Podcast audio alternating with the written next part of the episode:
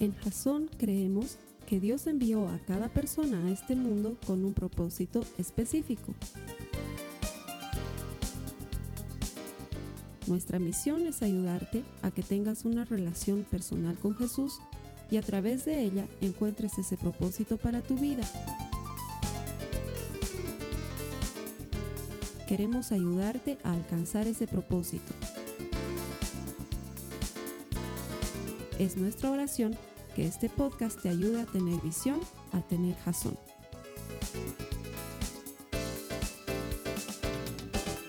Estamos en la tercera semana de una serie que hemos decidido denominarla Estrategias del Enemigo.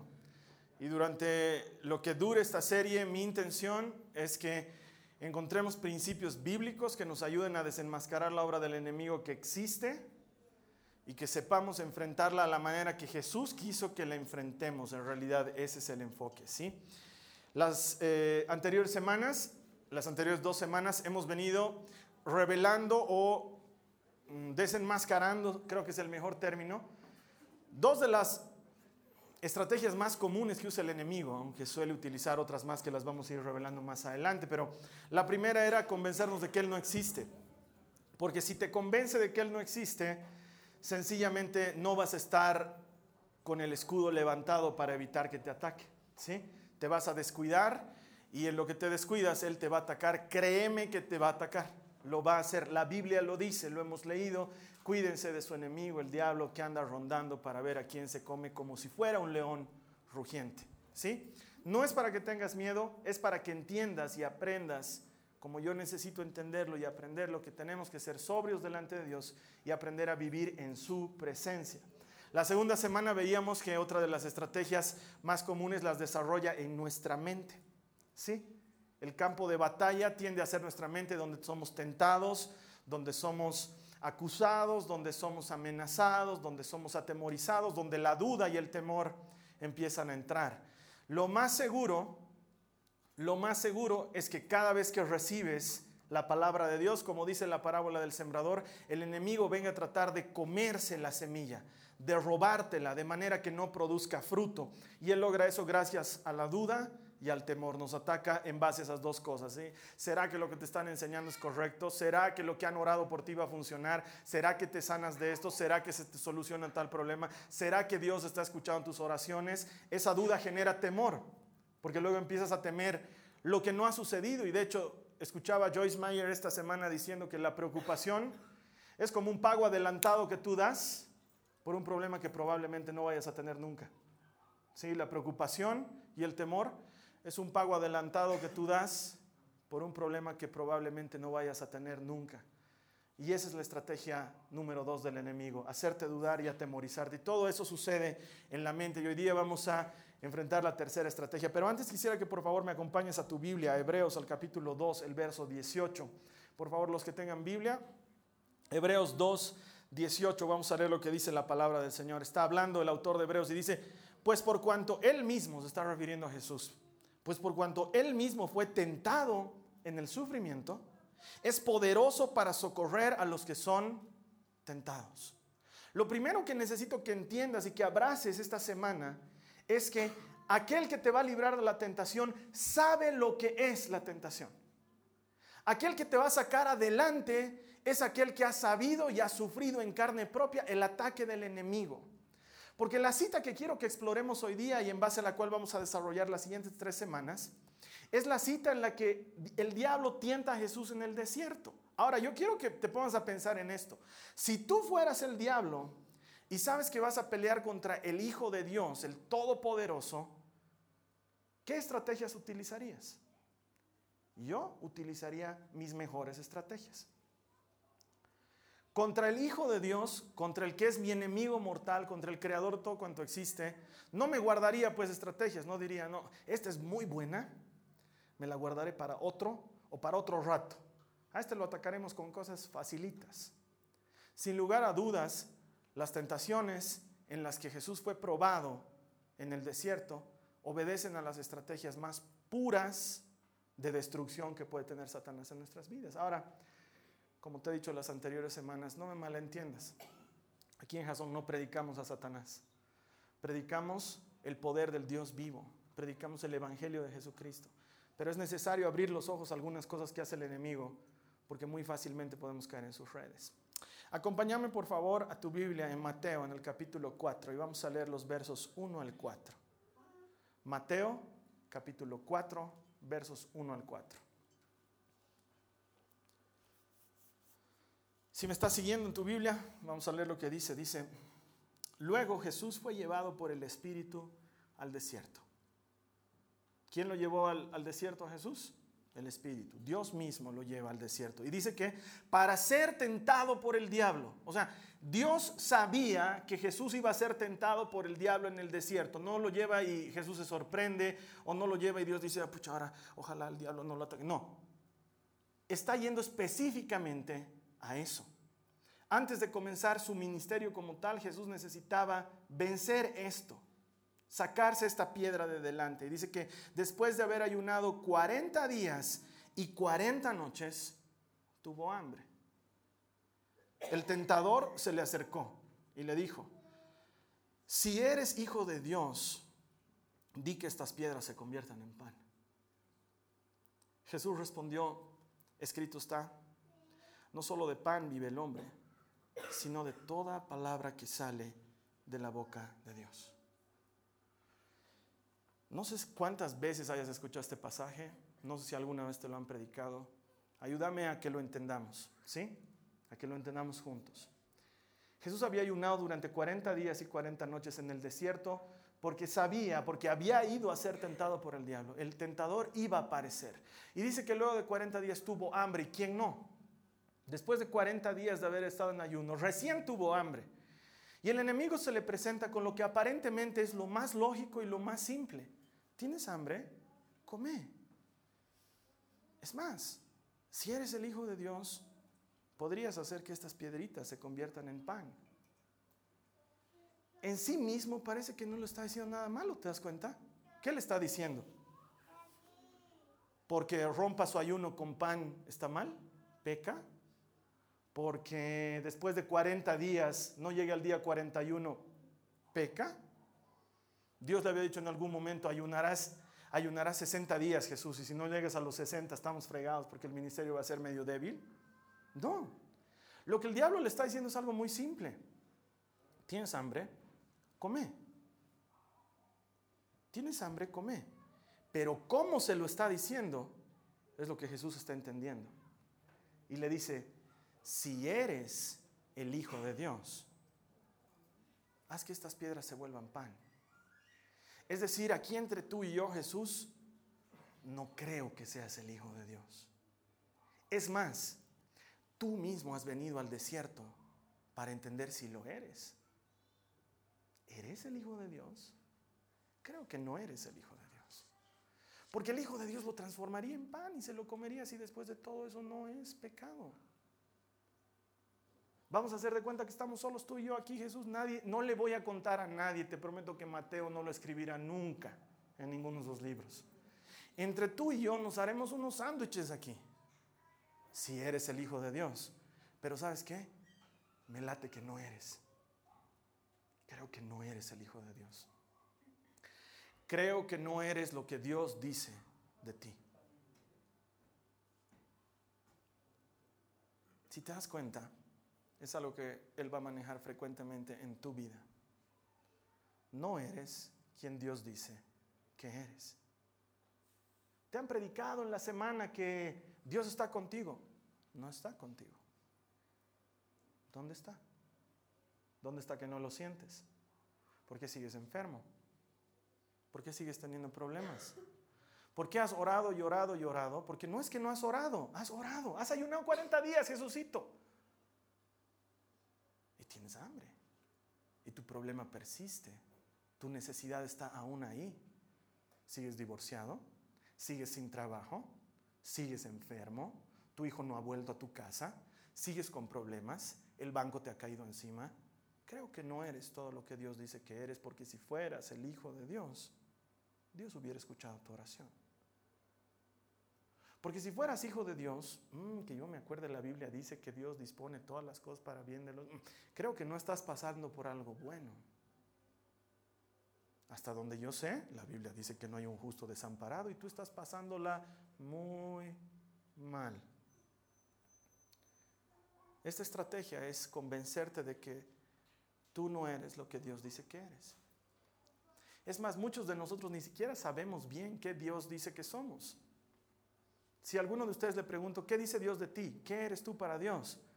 Muchos van a decir, no sé, Carlos Alberto, todavía estoy en el proceso de descubrirlo. Y la verdad es que Dios dice que eres su hijo amado.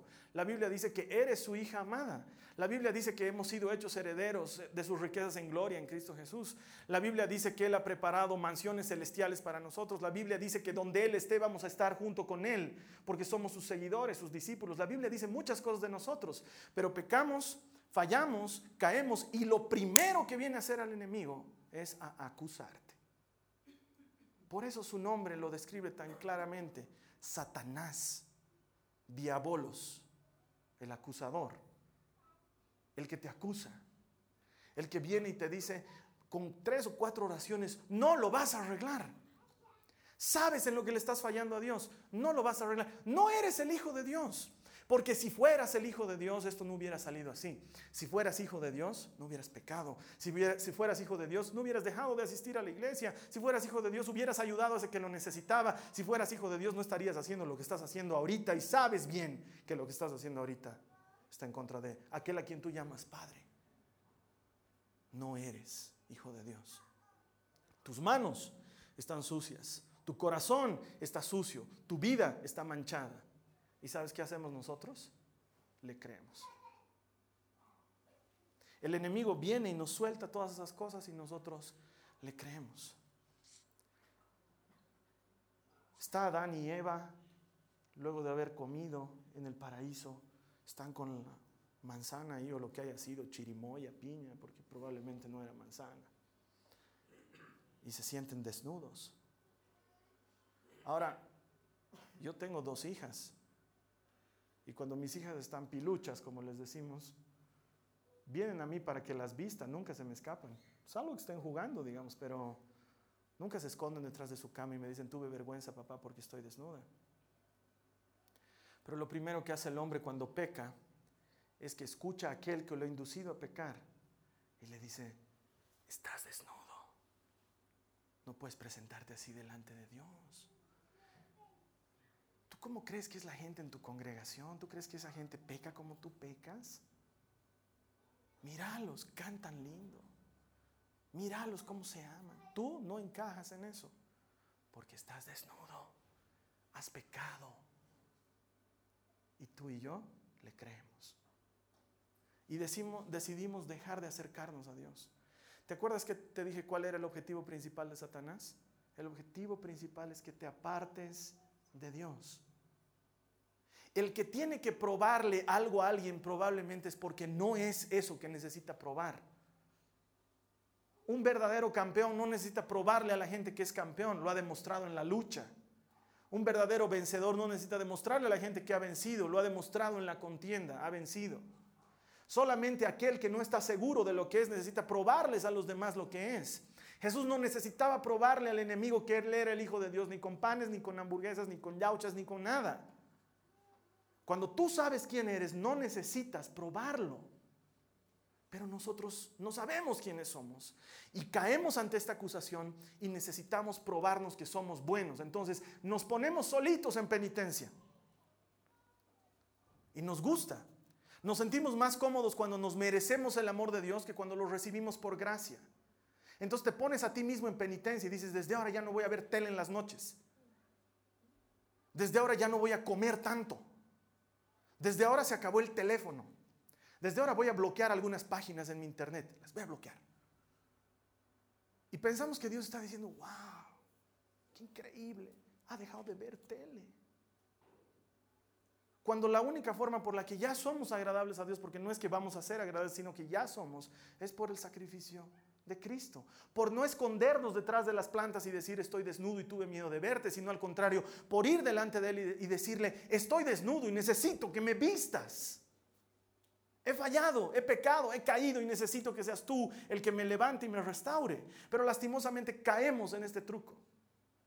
y creemos que no somos lo que Dios dice que somos. ¿Y sabes qué dice Dios que eres? Dice que eres perdonado. Dice que tienes acceso libre al trono de la gracia.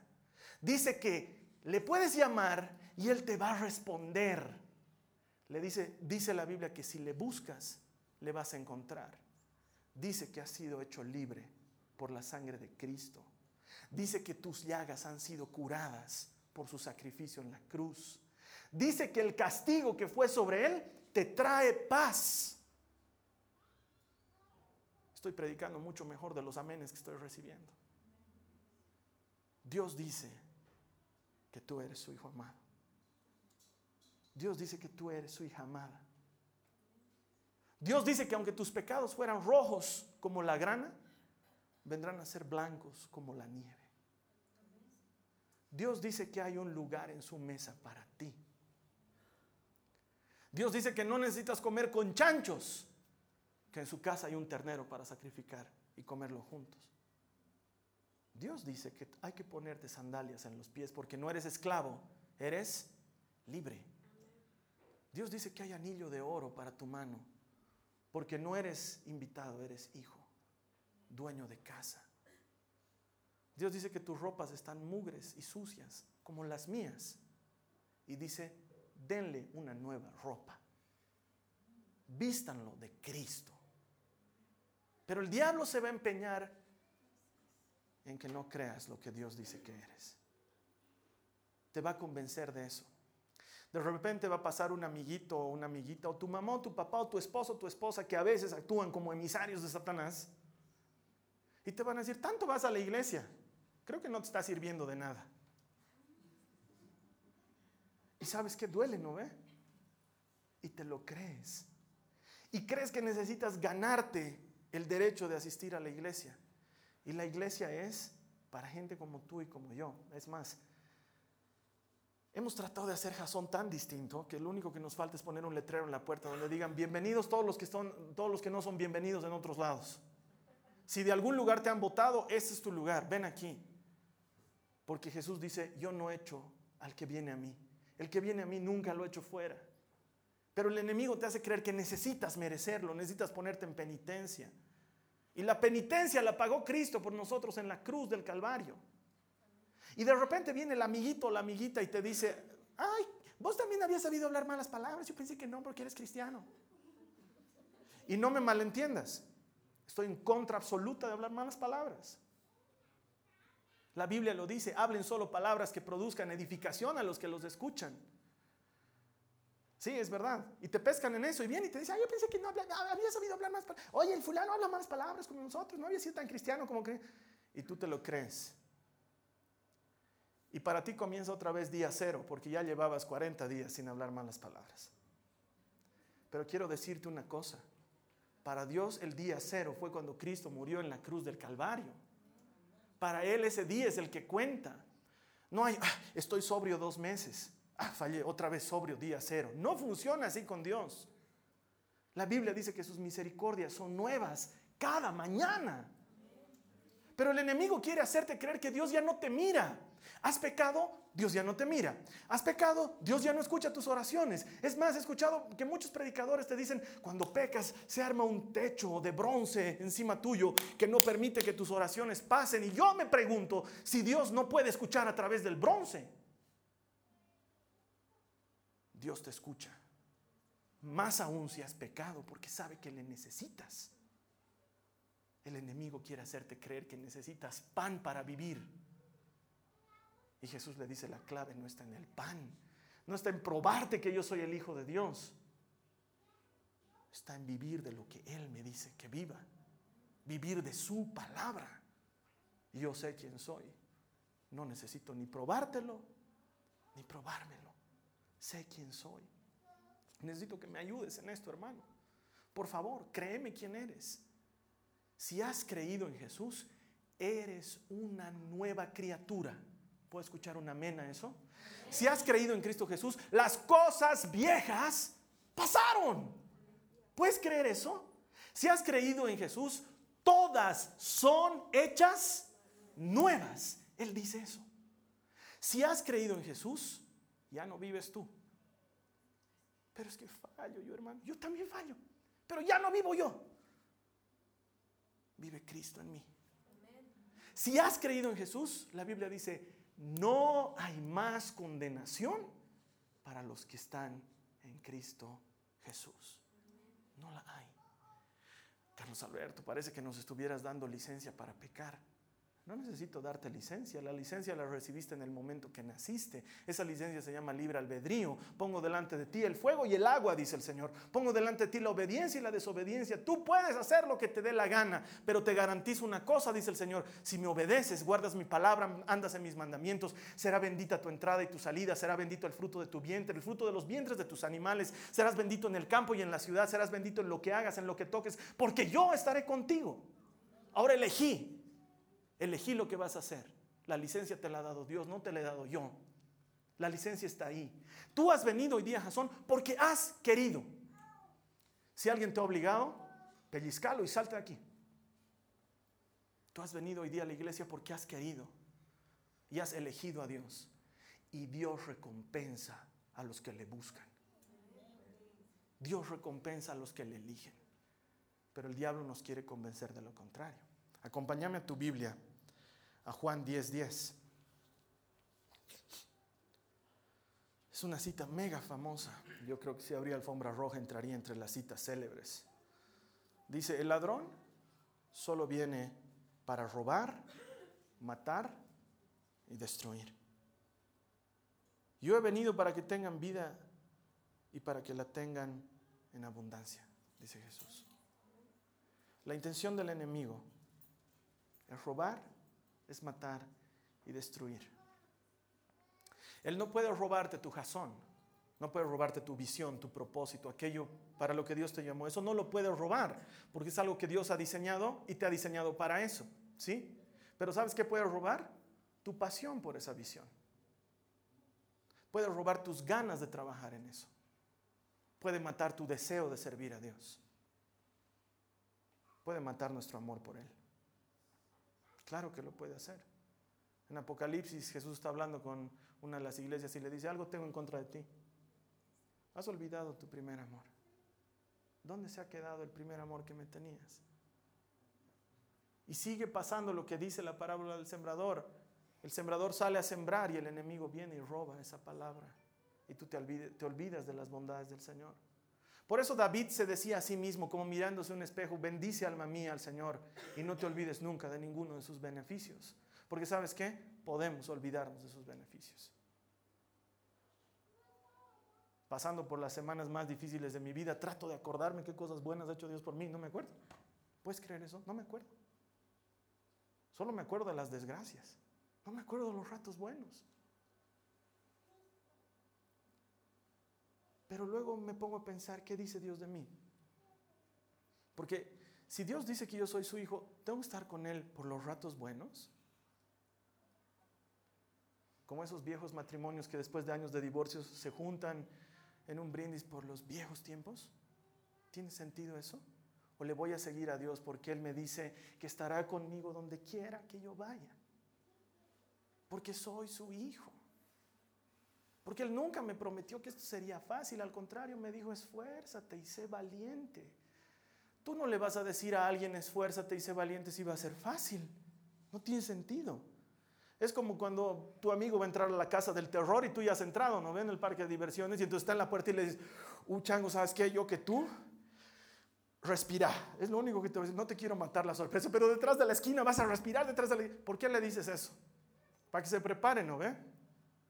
O sales y le dices, fácil, porque eres un maldito y quieres que sufra allá adentro. fácil, Bueno, Dios no es malo, no quiere que sufras. Él te pone en advertencia y te dice, esfuérzate y sé valiente. Lo que viene, conquistar la tierra prometida, salir de tu enfermedad, conquistar tu deuda, casarte, hacer eso que estás soñando. No sé cuál es tu problema, es difícil. Esforzate, sé valiente, porque Jehová tu Dios estará contigo. No te dejaré ni te abandonaré. Como estuve con Moisés, estaré contigo. No te dejaré ni te abandonaré. Pero no te prometo que va a ser fácil, hijo. Lo que te prometo es que vas a ganar. Tú solo esforzate y sé valiente. Mientras el enemigo lo que está queriendo es robarte eso. Quiero robarte tu paz. Por eso recibes esa llamada que no querías recibir y que te amarga el día. Ah, maldito WhatsApp. No sabes cuánto te odio. Viber quisiera que te mueras. Porque de repente suena ese endemoniado sonidito que sabes que son malas noticias, que te amargan la vida. No permitas que el enemigo te robe la paz. No permitas que el enemigo te robe la alegría. Porque luego pasa, te la roba y te vuelves un amargado y vives tus días amargos. Y te das cuenta que es mucho terreno el que le has entregado al enemigo. Ya nada te causa alegría, nada te produce gozo, nada hace brillar tus ojos. Estás tan metido en tu necesidad y en tu problema que has dejado de escuchar a Dios y has dejado de creer que Dios dice que está contigo, porque el diablo te ha convencido que no eres lo que Dios dice que eres. ¿Qué vamos a hacer tú y yo al respecto? Lo, fantástico, lo impactante de estas tentaciones que recibe Jesús en el desierto y que las vamos a seguir estudiando las próximas semanas, es la respuesta que le da Jesús. Acompáñame. Otra vez ese versículo 4 del capítulo 4 de Mateo, donde Jesús le dice, no solo de pan vive el hombre, sino de la palabra que sale de la boca de Dios. Es decir, ¿sabes de qué vivo, Satanás? De lo que Dios dice que soy. No vivo de lo que tú dices que soy o no soy. No vivo de lo que mi amigo dice que soy o no soy. Vivo de lo que Dios dice que soy. De eso es de lo que voy a vivir. Y vuelvo a lo que he vuelto todas las anteriores semanas como recomendación final. Pasa tiempo con Dios.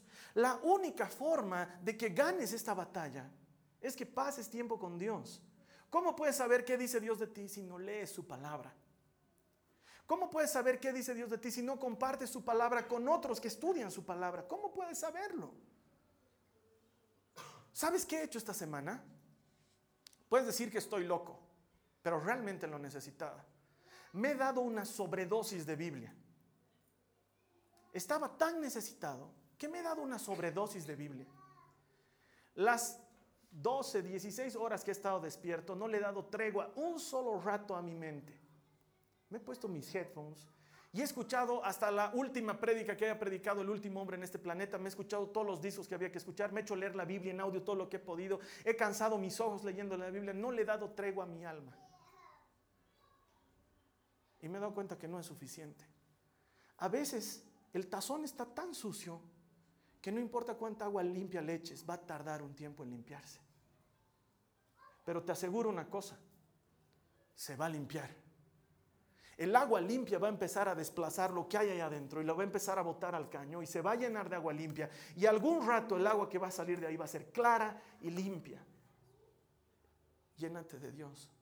Un día a la semana no es suficiente. Créeme que un día a la semana no es suficiente. Y hay hermanos que dicen, ah, yo estoy bien, estoy tranquilo porque yo voy a la iglesia, tengo mi grupo en la semana, y leo mi Biblia y los miércoles es miércoles de servicio, estoy bien, son cuatro días a la semana. Y pensamos que Dios está diciendo, wow, me sorprendes, hijo, cuatro días me estás dedicando. ¿Cuánto me dedicas cada hora de ese día? Una hora. Ah, cuatro horas, gracias, hijo.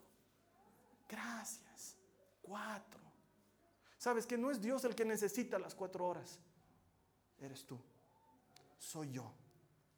Y eso le está diciendo Jesús. No vive de pan el hombre, vive de la palabra que sale de la boca de Dios. De eso es de lo que vive. ¿Quieres vencer al enemigo? Tienes que pelear. Pero no vas a pelear de la manera que probablemente estás imaginando, que te reprendo, Satanás, sales ahora, fuera. Hasta Satanás se debe reír de eso. ¿Sabes cuándo vas a pelear con Satanás? Cuando agarres y escojas por Dios. Cuando agarres y digas, hoy leo Biblia. Hoy voy a un compartimiento bíblico. Hoy voy a la iglesia. Allí es cuando empiezas a incomodarle. Porque viene y te dice, no eres hijo de Dios, no importa, a la iglesia vamos los que no somos hijos para transformarnos en hijos. No leas tu Biblia porque te da flojera. Pues por lo mismo voy a leer, porque por la flojera que tengo necesito volverme una persona disciplinada. Pero después de estar ahí, sal, sales ahora, te reprendo, sal, sal, sal, fuera, fuera. Es como juegos de video. El enemigo no se asusta de eso. Lo único que lo espanta es el nombre de Jesús. Es ver un cristiano decidido a seguirle y a servirle. De hecho, mira lo que dice Efesios. Te lo he leído en algún momento, está en el capítulo 6. Te lo voy a leer desde el verso 10. Dice, por lo demás, fortalezcanse en el Señor y en el poder de su fuerza. ¿En quién te tienes que hacer fuerte? En el Señor y en el poder de su fuerza. Hay gente aquí. ¿En quién te tienes que hacer fuerte? En el Señor y en el poder de su fuerza. No en ti en el Señor y en el poder de su fuerza. Revístanse con toda la armadura de Dios para que puedan estar firmes contra las insidias del diablo. Mira que está siendo claro, Pablo, te está diciendo, el tema aquí es estar firme contra el diablo porque existe y molesta. Y sigue hablando y dice, por tanto, ah, estén firmes pues, ceñida su cintura con la verdad, revestidos con la coraza de justicia y calzados los pies con la preparación para anunciar el Evangelio de la paz. Sobre todo tomen el escudo de la fe con el que podrán apagar todos los dardos encendidos del maligno, porque créeme, lanza dardos. Llama por Viber, mensajea por WhatsApp, aparece en Facebook. Y lanza dardos y quiere matar tu fe. Porque sabe que un hombre, una mujer sin fe es un hombre que está perdido. Pierdes tu fe, hermano, lo has perdido todo. Y sin embargo, curiosamente, el escudo es el escudo de la fe. Eso que puedes perder, es lo que te protege. La fe. Creer, no entender, creer. Porque ya me has escuchado predicar esto mil veces. Hay cosas que no entiendo, Señor. Pero te creo. No entiendo cómo lo vas a hacer, pero te creo. Abraham se mira a sí mismo, tiene 100 años, no entiende cómo va a tener un hijo, pero le cree a Dios. Moisés tiene 4 millones de personas siguiéndolo detrás de él y el mar está cerrado. No entiende, pero cree que Dios los va a hacer pasar. Josué ve los muros de Jericó y no entiende cómo los van a tumbar, pero le cree y empieza a dar vueltas alrededor del muro. Y Jesús sabe que le espera una pateadura en la cruz del Calvario y no entiende, pero le cree a Dios y da su vida. No se trata de entender, se trata de creer. Y eso apaga los dardos incendiados del enemigo. Y sigue. Tomen también el casco de la salvación. Y me llama poderosamente la atención que el lugar que representa el campo de batalla necesita la salvación. Porque allí es donde necesitamos entender que no somos nosotros los campeones, es Jesús. El enemigo ya está vencido. Pelear con él no tiene sentido. Hay que creerle a Dios y eso lo pone en su lugar. Yo no me pongo a pelear con el enemigo. Yo me abrazo de Dios y eso lo pone en su lugar. Y la espada del Espíritu, que es la palabra de Dios, la única arma de ofensiva. Todas son de defensiva, coraza, cinturón, zapatitos, casquito, escudito. Y la espada del Espíritu, que es la palabra de Dios. Esa palabra que dice, no te dejaré ni te abandonaré. Esa palabra que dice, yo, yo sé los pensamientos que tengo para ti, pensamientos de bien y no de mal. Esa palabra que dice para ti, tú eres mi hijo, yo soy tu Dios y yo te doy fuerzas.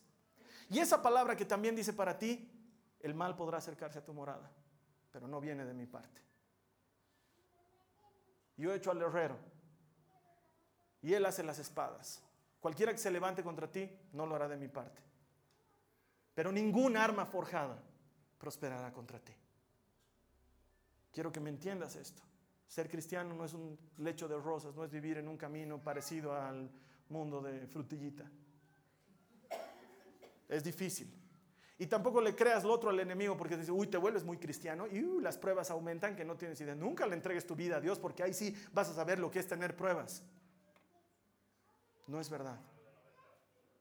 Dios es honesto contigo. Esto va a ser difícil, pero te garantizo, tú vas a ganar, vas a salir adelante. Yo voy a estar contigo. No te voy a dejar, no te voy a abandonar. Seguiré a tu lado todos los días de tu vida. Y cuando despiertes, seguiré contigo. No me voy a ir. Créele a Dios. Termino con esto. Hemos leído lo que dice Juan 10:10. El enemigo ha venido a robar, a matar y a destruir. Y Jesús dice, pero yo en cambio he venido a darte vida y a que la vivas en abundancia.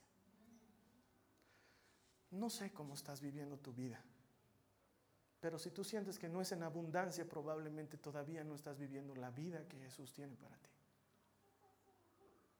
Y para vivir esa vida en abundancia no hay que ganarla, no hay que merecerla, hay que recibirla, hay que creerla. El enemigo te puede dar con palo y con clavo en el palo, te puede dar. Pero Dios está contigo. Él hace que los clavos se doblen, que los palos se rompan, para los que creen en Él. Él dice que tiene contado hasta el último cabello de tu cabeza. Él dice que su justo cae y no se le quiebra un solo hueso. Que la gente se desespera por conseguir el pan y Dios bendice a los suyos mientras duermen. Si hasta esta tercera semana no me has entendido que lo que necesitamos es a Dios, realmente estamos en problemas. Jesús ha venido a darte vida y vida en abundancia. Por favor, créele. Elegí creerle a Él. Porque las circunstancias van a ayudar a que creas que no es verdad. Porque el mundo entero está conspirando para que no creamos en Dios. Para que nos apartemos de Él. Para que creas en lo que sea. Mientras no creas en Dios, ¿qué importa si crees en Marilyn Manson o en Barack Obama? Da lo mismo. La cosa es que no creas en Dios. Pero tú y yo hemos elegido creer en Él. Y para los que hemos creído en Él, Jesús dice, en cambio yo he venido para darles vida y vida en abundancia. Y qué linda palabra la que utiliza, abundancia. Es como cuando, no sé, no sé si te pasa, yo voy al mercado, no soy de los que me gusta comer las frutas, pero voy al mercado y están tan hermosamente acomodadas en tal abundancia que me encantaría sentarme ahí al medio y agarrar un mango y comérmelo y chastrarme la cara con un durazno y que me estoy chorreando aquí, no me importa. Porque es tanto y tan abundante que da ganas de tenerlo. Y Jesús ha venido a darte una vida abundante. Una vida abundante. Déjame orar contigo, por favor. Te voy a dejar con nuestro pastor en línea. Él te va a guiar en una oración. Mientras tanto, quiero pedirte que oremos. Si alguna vez tú has sentido que Dios ha dicho, eres mi hijo, si le has creído, este es el momento para orar. Porque solamente a los que le han creído que son sus hijos, es a los que el enemigo viene a decirle, no eres hijo, no eres bueno, no estás haciendo las cosas bien. Si tú eres esa persona, necesitas orar conmigo. Y quiero decirte de parte de Dios con la mayor certeza que puedo tener en mi vida, lo estás haciendo mejor de lo que crees que lo estás haciendo. Estás haciendo las cosas mejor de lo que crees que las estás haciendo. No le creas al enemigo cuando te dice que no lo estás haciendo bien. Porque si no lo estuvieras haciendo bien, no estarías escuchando nada de parte de Dios. Uno cree que uno viene a la iglesia. No, hermano. Dios te trae a la iglesia. No estarías aquí si no le interesaras a Dios. No estarías escuchando este mensaje si tu vida no valiera para Dios. A veces pensamos que el estándar de agradar a Dios es tan alto que no lo alcanzamos. ¿Y sabes qué? Todos le agradan a Dios cuando han creído en Cristo. Es así de sencillo. Si tú has creído en Jesús, le agradas. ¿Por qué? Por la fe. La única manera de agradar a Dios es por medio de la fe. La única forma de agradar a Dios es por medio de la fe.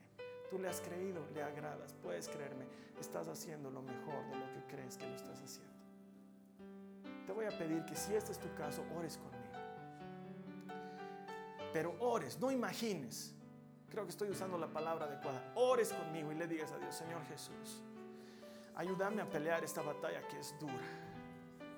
Porque son muchas las veces que mi familia me hace sentir inútil, que mis amigos me hacen sentir inútil, que el trabajo me hace sentir inútil, que la vida me hace sentir inútil. Y sé que esto no viene de ti, porque el único que está interesado en que yo no crea lo que tú dices de mí es el enemigo. Y no voy a creerle, Señor.